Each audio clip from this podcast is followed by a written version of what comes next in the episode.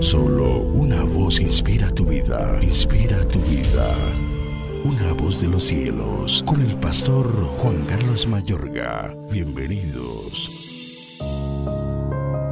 Se vestirá la túnica santa de lino, y sobre su cuerpo tendrá calzoncillos de lino, y se ceñirá el cinto de lino, y con la mitra de lino se cubrirá. Son las santas vestiduras con ella se ha de vestir después de lavar su cuerpo con agua. Levítico 16, 4. Verdad y justicia visten aquel cuya oración es acepta. Una forma vital, entre otras, de cómo estar listos para entrar en la presencia de Dios, a fin de que seamos aptos para comunicarnos con Él, levantar oración efectiva y ser sus mediadores a favor del mundo es ataviarnos con la verdad y la rectitud, la honestidad, es decir, la justicia. Echemos un vistazo de nuevo a Levítico 16, 4. Y se ceñirá el cinto de lino. Requerimos el cinto, así como la coraza o coselete de justicia.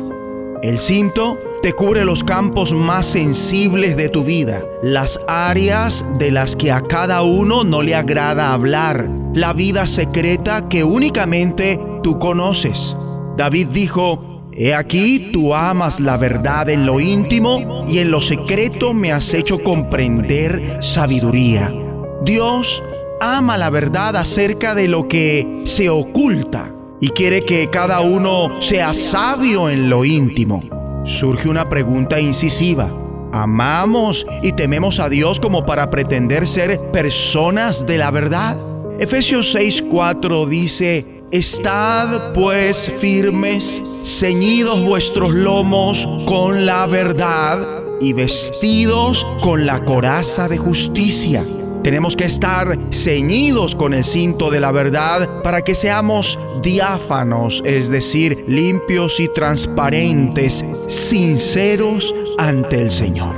Mi amable oyente, ¿es ese tu anhelo? ¿No hay alguna diferencia entre el acondicionamiento del sumo sacerdote del Antiguo Testamento y lo que Dios pide de nosotros en este tiempo? Escrito está, ¿quién subirá al monte de Jehová? ¿Y quién estará en su lugar santo? El limpio de manos y puro de corazón. Salmos 24, 3 al 4. Requerimos de una condición pura ante Dios, volviéndonos de nuestros caminos pecaminosos, tomando el perdón por medio de Cristo y andando en el Espíritu.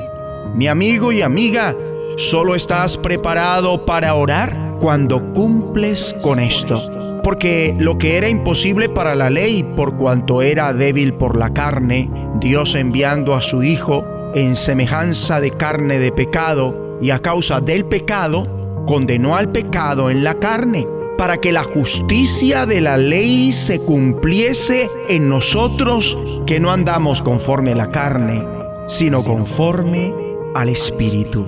Romanos 8, 3 al 4. Vamos a orar. Juntos Vamos a decir, Dios Padre, tú amas la verdad acerca de lo que se oculta y quieres que yo sea sabio en lo íntimo. Sea ahora tu amor y temor en mí, para ser siempre sincero, limpio y puro ante ti. Contra ti, solo contra ti pequé. Me vuelvo de esos caminos pecaminosos Recibo el perdón por medio de Cristo y con tu ayuda ando en el Espíritu. Para estar vestido con la verdad y la justicia que hace acepta mi vida de oración 24/7 y por siempre. En el nombre de Jesús de Nazaret. Una voz de los cielos Escúchanos, será de bendición para tu vida. bendición para tu vida.